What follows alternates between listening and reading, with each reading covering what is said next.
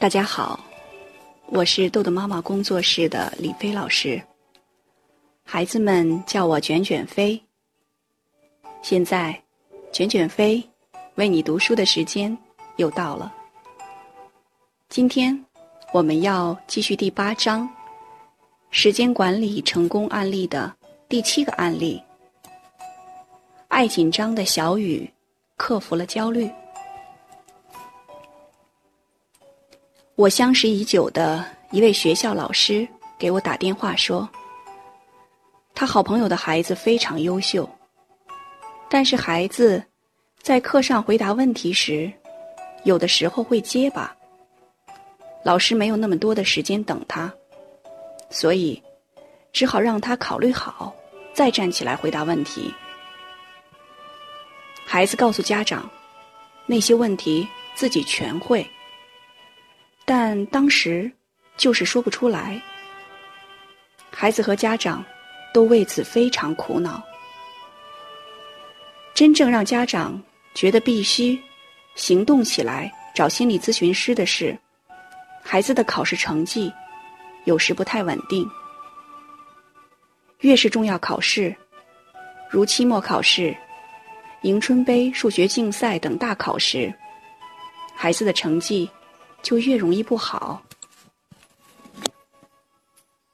周二下午两点，小雨妈妈如约来到咨询室。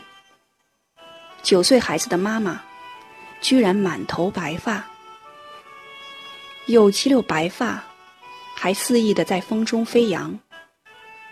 体型丰满，走起路来还有些呼哧带喘。深蓝色上衣的口袋上方。还有几块已经干了的淡黄色的奶渍。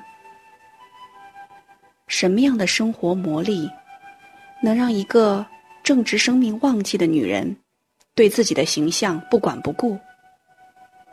我心下暗自思忖。但职业习惯让我很快调整自己，率先破冰，热情的和小雨妈妈打招呼。老师昨天在电话里和我说了一些，所以我想听听你说说现在的困惑。小雨妈妈坐下来，先深深的吐了一口气，似乎要把太多的埋怨和不快都吐出去。唉，我两个孩子，小的还在吃奶，本来想着老大九岁了，学习也不错。不太用管他了，结果最近老是回答问题是结巴。平时在家没这事儿啊，挺好的。最让我头疼的是，最近几次考试太不稳定，尤其是大考，问他吧，他自己也说不出来。他要是不会，我也就认了。可会，为什么当时答不对？不懂，实在是不懂。小雨妈妈一边摇晃着脑袋，满头的白发在阳光下也非常醒目，一边紧紧的盯着我的眼睛，似乎答案就在里面。我微笑看着小雨妈妈，一字一顿的说：“我也不太清楚，和孩子沟通以后再找答案。不过，我很想知道。”你说的成绩不好是多少分呢？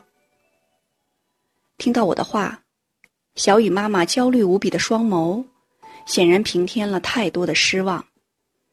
表情有些复杂的回答说：“嗯，其实初试都过了，就是怕他不能进复试，不进复试就没有名次。”说完，他又焦急的补充了一句：“可是，将来上重点中学。”是要名次的呀。我点头说知道了。接下来，和小雨妈妈约定，周六开始小雨的训练，最终达到克服焦虑、提高效率和成绩的目标。第一次训练，建立自信，我能行。周六早上十点。工作室的门铃如约响起。开门之后，小雨妈妈先走了进来，跟在后面的小雨像是被妈妈扯了进来，叫老师好。妈妈下了第一个命令。我在看小雨，两只小眼睛上挂着个小眼镜，蚊子般的小声说：“老师好。”说完后，便立在一边，不再讲话，只是静静的站着，不像多数孩子，企图挣脱妈妈的手，四处张望，忙不迭的想去探索完全陌生的游戏室。这孩子太不自信了。小雨算是深深的给我留下了第一印象。我知道我需要有所调整，所以先伸出手来给小雨，来，咱们去游戏室玩会儿。同时，我给小雨妈妈使眼色，她非常配合，对小雨说：“你快去吧，跟老师玩玩。”小雨像是领了圣旨，马上就跟我进入了游戏室。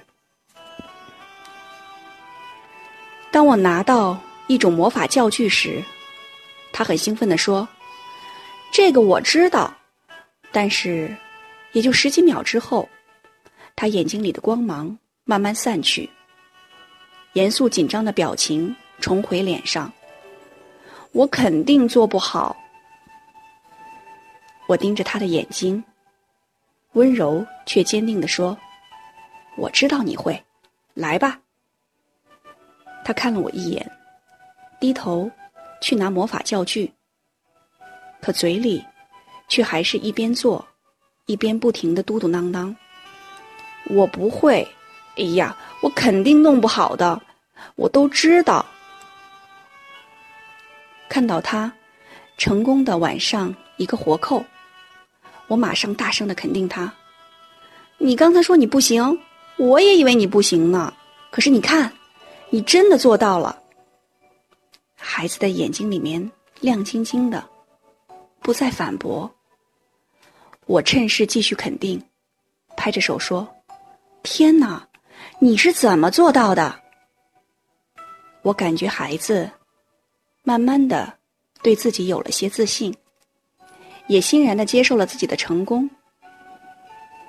可是几分钟后，他突然来了一句：“我就是学习方法的问题。”然后，他向我投来的却是球员的目光。显然，他并不希望我同意他的观点。所以，我就像没听见他的话一样，继续目光殷切的看着他问：“哎，你刚才是怎么做到的？”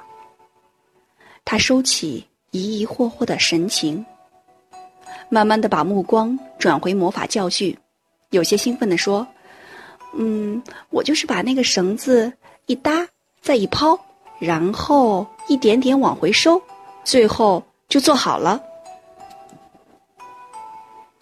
好，今天的内容就到这里结束了。如果您想下载时间管理训练的工具，请关注公众号。豆豆妈妈儿童时间管理，感谢您的倾听，我们下次再见。